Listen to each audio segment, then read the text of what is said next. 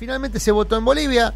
Eh, tuvimos algún intercambio de, datos en, la, en el propio momento de la votación. Había una expectativa de triunfo, no tan holgada aparentemente. Eh, finalmente, por lo que se pudo conocer ayer, sigue el escrutinio todavía, pero eh, es bastante contundente, sobre todo la distribución geográfica, ¿no? un triunfo bastante bueno, con una división marcada entre este oeste todavía, que creo representa el principal desafío de Lucho Arce. Pero bueno, te dejo, te dejo a vos tu primera evaluación de lo que ocurre y lo que puede ocurrir en Bolivia a partir de ahora. Sí, mira, a mí me parece que lo primero que, yo haría, digamos, en, un momento como este, es reflexionar sobre, mucho más allá de la, de la lucha y de la sabiduría del pueblo boliviano, de cómo organizar su lucha para recuperar la democracia, a mí me parece que hay tres personas que han tenido un rol destacadísimo eh, en esta recuperación de la democracia. Algunas poco mencionadas, otras a lo mejor no del todo conocidas, pero por un lado, digamos, este, Enrique Zamora, Pablo Enrique Franco Zamora, que es el presidente del Tribunal Constitucional Plurinacional, hizo una cosa que fue determinante para el proceso y que después se vería mucho tiempo después. Allá por el mes de enero, cuando recién asumía el gobierno de facto, eh, Franco Zamora hizo reunir al Tribunal Superior Constitucional este, Plurinacional de Bolivia y, fijó una resolución, una mandata constitucional, donde dijo que el gobierno de Yanina Áñez era un gobierno provisorio, con lo cual no le reconocía estatus de, gobierno pleno, y dijo que eh, como plazo último, el 31 de diciembre del 2020, tenía que haber cesado en sus funciones y entregado el mandato a un gobierno electo por elecciones. Eh, esto es varias veces lo intentó disolver, intentó disolver el Tribunal Constitucional, el gobierno de facto, institu, intentó modificar esta mandata constitucional por otra, nunca lo logró. El segundo me parece que es Salvador Romero, presidente del Tribunal Superior Electoral, que hizo una, tejió con mucha sabiduría la, la voluntad de recuperar la democracia, buscó mucho apoyo externo, se vinculó mucho con un montón de organizaciones, con el Parlasur, la Unión Europea, sobre todo para neutralizar a la OEA, que como vos habrás visto, Adrián, tuvo un rol absolutamente patético y casi inexistente este último domingo en Bolivia, porque hubo una estrategia para aislarla, digamos, en el marco de lo que fue la, la observación electoral internacional, que tuvo muchísimas instituciones, y la OEA solamente fue una más. Y, el tercero me parece que es Eva Copa, presidenta de la Asamblea Plurinacional de Bolivia, una trabajadora social del Alto, eh, que sostuvo la, vigencia y el funcionamiento de la Asamblea Plurinacional Boliviana a pesar de todas las amenazas. Y yo pongo en ellos tres que digamos, tuvieron una responsabilidad institucional muy específica, más allá del, propio pueblo boliviano y de sus organizaciones, gran parte de esta pelea de recuperación de la democracia. Eh, y me parece que también, digamos, una cosa que, me parece que vale la pena destacar, es que buena parte de los triunfos o las derrotas de los movimientos populares en nuestra región, en nuestros países, también tienen que ver con las estrategias, con las dificultades y con las situaciones que esos propios movimientos populares generan en el corto, en el mediano y en el largo plazo, digamos, esta, esta elección del MAS absolutamente abrumadora, que inclusive motiva que, que, aunque hubiera habido una fórmula de conjunto entre Carlos Mesa y Fernando Camacho, igual el MAS hubiera ganado en primera vuelta, eh, da una idea de digamos, lo que significa digamos, una estrategia correcta desde el punto de vista político. Muchas veces hay, hay sectores del campo popular en nuestra región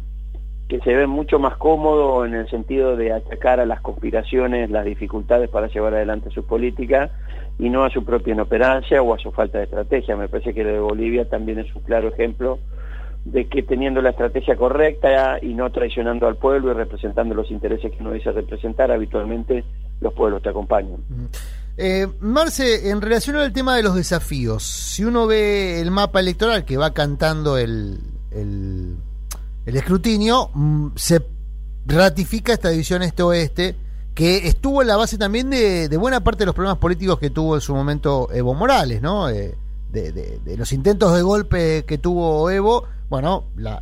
enorme mayoría fue directamente protagonizado por la Embajada de Estados Unidos. El propio Evo suele contar la anécdota cuando se le sienta al embajador y le impone un pliego de condiciones, o busca imponerle, mejor dicho, un pliego de condiciones, lo terminan echando del país. Ahora, después, eh, eh, em, Santa Cruz eh, evidentemente va a resistir, digamos, un regreso del MAS. Eh, ¿Qué es lo que se puede esperar de esa situación política? Si uno ve que en Santa Cruz, por ejemplo, el MAS obtuvo el segundo lugar, ¿no? Este, es decir, que puede haber ahí un proceso de construcción política que le dé estabilidad a un gobierno como el de Arce, que va a necesitar mucha estabilidad para reconstruir lo que la dictadura rompió. Mira, a mí me parece que hay una cosa que no es muy conocida. Eh, el proceso de discusión entre el este y el oeste boliviano no es un proceso nuevo, ni tiene que ver con Evo Morales, ni tiene que ver con, con Fernando Camacho. Históricamente, digamos, Bolivia está compuesta por dos grandes etnias originarias, digamos, los aymaras del Altiplano, con algunas etnias menores, y los guaraníes de los llanos bolivianos del Oriente Petrolero. Eh, esta pelea es una pelea que tiene 500 años, no es una pelea que tiene que ver ahora con Camacho y con Evo Morales. Eh, hay una cantidad de situaciones y en realidad una, una pelea que nunca estuvo del todo puesta blanco sobre negro, porque históricamente Bolivia fue gobernada por la oligarquía de la paz heredera de, digamos, de la colonización española, y esto no estaba del todo claro. Cuando una de las dos etnias principales de, de, Bolivia, originarias, en este caso los aymaras, toman el gobierno a, través de Evo Morales, hay una fuerte reacción de Santa Cruz de la Sierra, motivada por todas estas cosas que vos decís, pero por peleas muy anteriores y por situaciones muy anteriores, y de hecho cuando uno recorre, digamos, la, situación antropológica boliviana de muchos años a esta parte, uno encuentra que la huipala, este, muy, muy reconocida y muy referenciada, es una insignia y es una bandera que reconoce su origen en la representación del pueblo aymara, pero no en la representación del conjunto de los pueblos originarios bolivianos. Y si uno va todavía más atrás, se encuentra que el avance de los españoles sobre Bolivia estuvo dado con el acompañamiento de los guaraníes ante lo que consideraban los abusos aymaras en tiempos este, prehispánicos, algo parecido a lo que pasaba con los mayas y los aztecas en Centroamérica. Mm. Con lo cual, digamos, la complejidad del problema de Bolivia, es, digamos, me parece que también requiere o requeriría, en esto me parece que la figura de Arce puede contribuir mucho, encontrar algún mecanismo de acomodar esta vieja discusión de 500 años en una situación de convivencia actual. Eh, no, es que eh, la gente de Santa Cruz de la Sierra expresa la oligarquía antioriginaria de Bolivia, sino que el problema es bastante más complejo, Adrián, y a mí me parece que en ese sentido la, la, procedencia de Lucho Arce y digamos, su muñeca política y su experiencia en el manejo de conflictos a partir de haber sido muchos años ministro de Economía puede dar un salto cualitativo en este marco. De todas maneras, está claro que,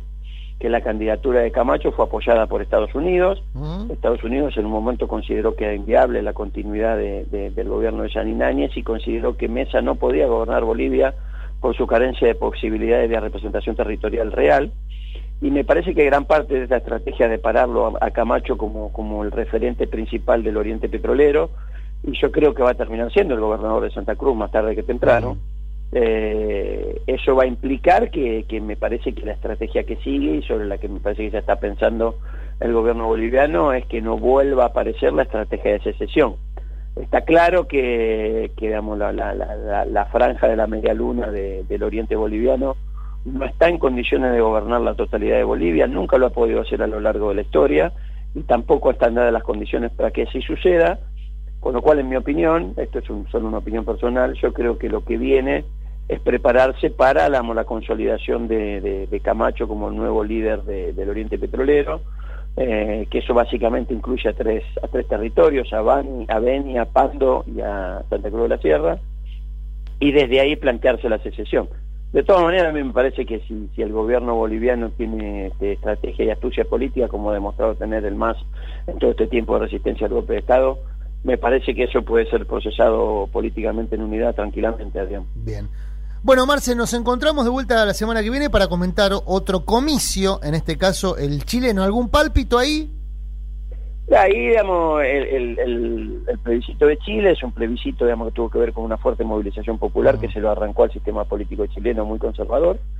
Eh, hay dos opciones, digamos, votar a favor de la Constitución, que, continúe la vigente o que se modifique,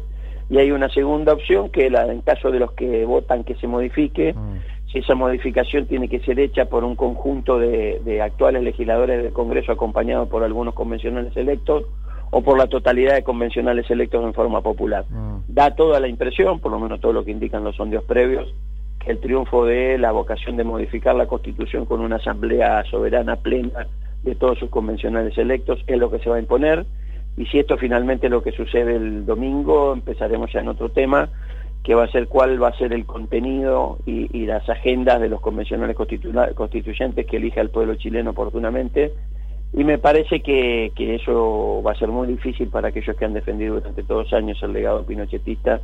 seguir pensando en un Chile con las características que ha tenido hasta acá en el futuro. Mm. Bien, Marce, te agradecemos muchísimo esta comunicación. Nos hablamos la semana que viene. Abrazo grande. Otro para vos, abrazo grande. Marcelo Brignoni, nuestro hombre de mundo.